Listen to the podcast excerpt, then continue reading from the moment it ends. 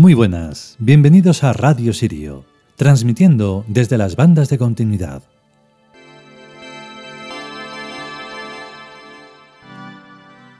Hoy le toca el turno a una diosa que sí que es desconocida, a no ser que salga en algún otro TVO de los que hacen por ahí, pero no creo, que se llama Sif. Tiene que ver con la riqueza. Pero claro, tiene que ver con la riqueza de todas las clases de riqueza que hay.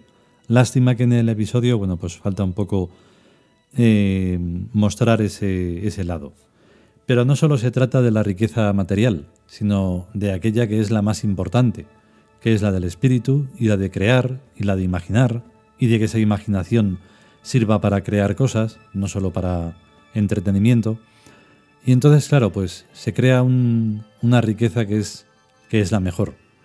Porque además, dentro de esa riqueza, lo que ocurre es que enriqueces al espíritu y al enriquecer al espíritu te haces consciente mucho más allá de tu cuerpo y por lo tanto cuando hablamos de la reencarnación, claro, no se suele creer porque no se entiende, no por otra cosa, pero cuando somos conscientes, la siguiente vida va a ser al menos un poco menos mala de lo de repetir y repetir como siempre se repite.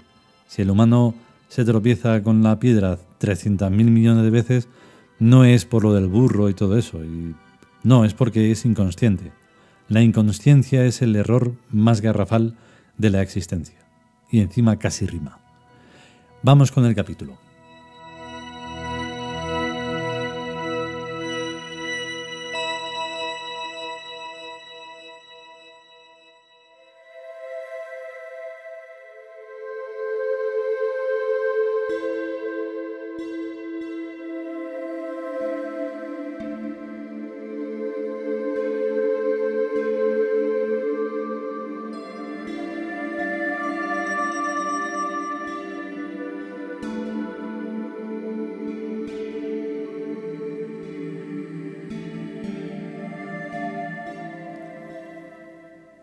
Dioses vikingos.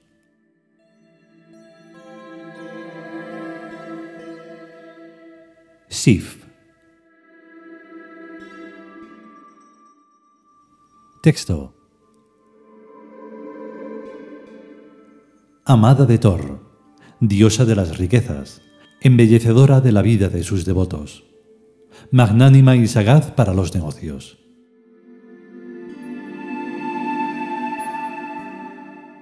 Comentario. ¿Ves tú?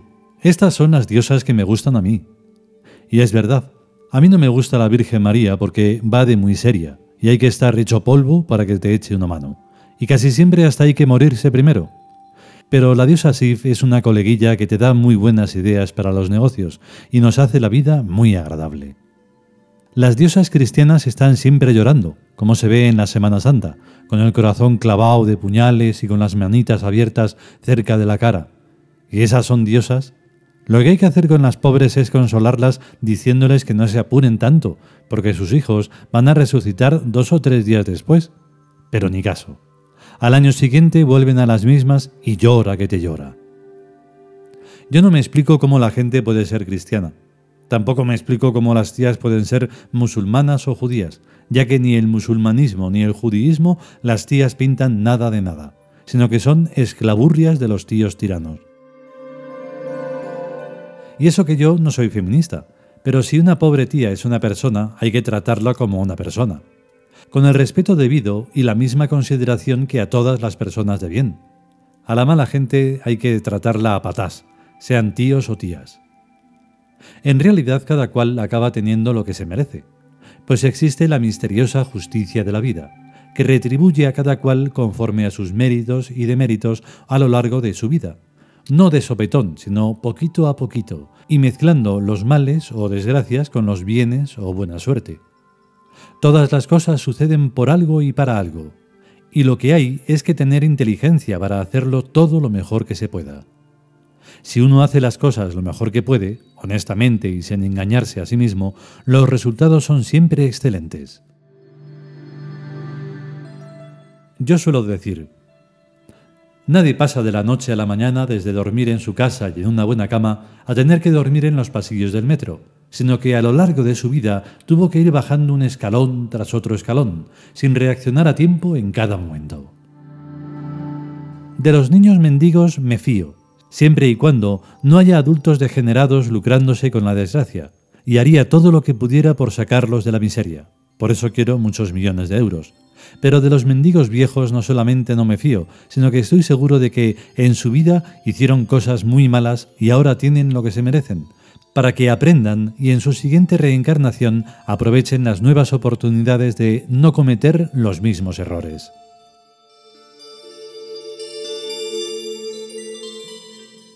Lo malo es que, como los seres humanos siempre reencarnamos en cuerpos humanos, tenemos innatas tendencias a repetir las mismas costumbres y los mismos actos.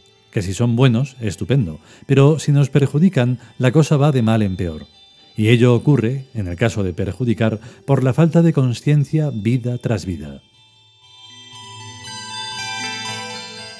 Muchas cosas las hacemos a imitación de los demás, así que si los demás se equivocan, uno se equivoca también pero la experiencia personal le enseña a uno lo que le conviene y lo que no le conviene. Digan los demás lo que le digan. Por lo que el mejor maestro de uno es uno mismo, o debería serlo. Como se fíe uno de la sociedad y de lo que hace la sociedad, ya va listo a su personal perdición, pues la sociedad acaba siempre de mala manera como puede verse en los viejos que son echados de casa cuando sus hijos y nietos les han sacado hasta el último duro. Si hay algo mentiroso en la vida es la familia biológica, sobre todo para los hombres. Para las mujeres abuelas no está tan mal la cosa, porque suelen ser mucho más astutas y se preparan la vejez desde chiquitillas. Mendigos durmiendo en el metro he visto muchísimos. Mendigas no he visto nunca ni una. Será porque las mujeres creen más en los dioses y diosas que los hombres, que van más de ateos y de agnósticos. Así que los dioses y diosas no las dejan nunca en la porca miseria. Ahora, con el feminismo, muchas mujeres se declaran ateas, y eso es una mala señal para cuando se vuelvan viejas abuelas. Bueno, vamos con la diosa Sif. Sagaz para los negocios. La mentalidad femenina es muy diferente de la mentalidad masculina y entiende y enfoca los negocios de muy distinta manera. La mentalidad femenina arriesga menos y va mucho más sobre seguro, y eso es muy importante. Los negocios en general han ido siempre muy mal, desde toda la vida, y como no se ande uno con mucho cuidado, se va a la ruina. Las mujeres lo saben por inspiración y se dejan de sentimientos cuando hay dinero por medio. En cambio los hombres son muy sensibleros. El río Sil lleva el agua y el río Miño lleva la fama. Y se arruinan por cualquier sentimentalismo. Los sentimientos y los negocios, cuanto más separados se hallen entre sí, tanto mejor y esto nos lo enseña la diosa Sif. Según la burda leyendería, la diosa Sif es rubia y tiene dos trenzas de oro metálico que le crecen de modo natural. Se las hicieron los enanos, después de que el malvado Loki la dejara calva mientras la diosa dormía, y el dios Thor, su marido, cogió a Loki y lo hartó de martillazos con el martillo Mjolnir o como se llame, y Loki, para que no lo rematara del todo, le dijo que los enanos le harían a Sif una cabellera de oro metálico que le crecería como el pelo natural. Y ese es el pelo que tiene. También tiene o lleva la diosa Sif en su mano el cuerno de la abundancia, como la diosa Livia en una estatua que tiene en el Museo Arqueológico de Madrid lo que significa que si se le adora, le concede a uno muchísimas riquezas en oro y en dinero y en bienes muebles e inmuebles. Yo me lo creo. Yo me creo todo lo que me conviene creerme. Pero sobre todo creo, por creación, en nuestra extraordinaria representación en máscara de la diosa Sif. Hay que tener fe, pero basada en hechos, no en aire beaturrera. Pero a veces tener fe cuesta mucho trabajo, más que nada por los detalles. Por ejemplo, imaginarse que uno puede ganar mucho dinero por 10 negocios y que 9 negocios funcionan bien, pero uno de los 10 negocios no funciona todo lo bien que uno querría. Lógicamente uno les reza a los dioses para que ese uno, negocio, funcione bien también, y hasta hace su miajita de magia, pero ni caso. Entonces se le plantea a uno un problema de fe, pues nada de eso de resignación cristiana, ni de que los dioses nos lo darán por otro lado porque eso es beaturrería. y si se empieza con beaturrerías, se sigue con más beaturrerías, y acaba uno en la ruina. Con los dioses y con la magia hay que estar al loro total. Estar al loro es un sintagma o expresión verbal que se deriva de lo atentamente que miran los loros con el ojo del lado que mira pa' uno. En realidad yo no tengo problemas de fe, pero hago como si los tuviera cada vez que no me funciona la magia. Bueno, mañana ensayaré otro gesto mágico y otra palabra de potencia, a ver si me salen mejor que los de hoy.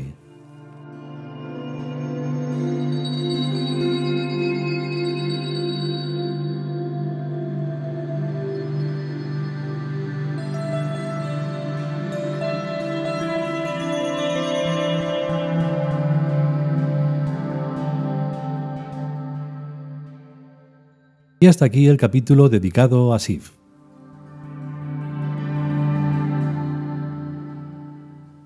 Yo no sé a los que escuchan si les pasará lo mismo, pero a mí siempre me hace reflexionar, y mira que lo tengo leído esto y no es que me lo sepa de memoria, ni mucho menos.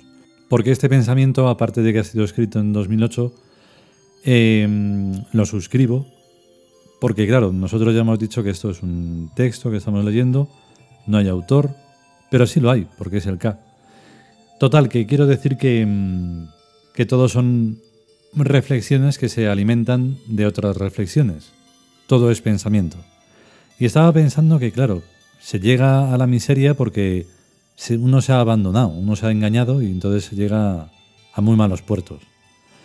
Pero claro, es que al no tener pensamiento propio y uno basarse en lo que hacen los demás, como lo que está a punto de ocurrir, que otra vez la gente va a ir a votar porque piensa que la democracia es un, es un juego en el que juegan todos y dices que no, solo te utilizan para que ellos jueguen. Entre otros ejemplos. O sea, se pueden poner muchos. Al final es la tiranía de la, de la tontería. Pero claro, todo eso lo tiene que pensar uno mismo. No porque lo piense yo, lo vas a pensar tú. A lo mejor tú llegas a la misma conclusión porque es lógica pura, ya no solo es una opinión. Pero la cosa va de eso. La cosa va de que nos tenemos que enriquecer con, con las reflexiones que tenemos. Ya las hagamos en escrito, en hablado o como sea. Y así van las cosas. Y que si podemos y que si queremos, volveremos. Pues claro, así será si, sobre todo, eso, queremos. Mientras tanto, a estar bien, y a tener un buen día y hasta luego.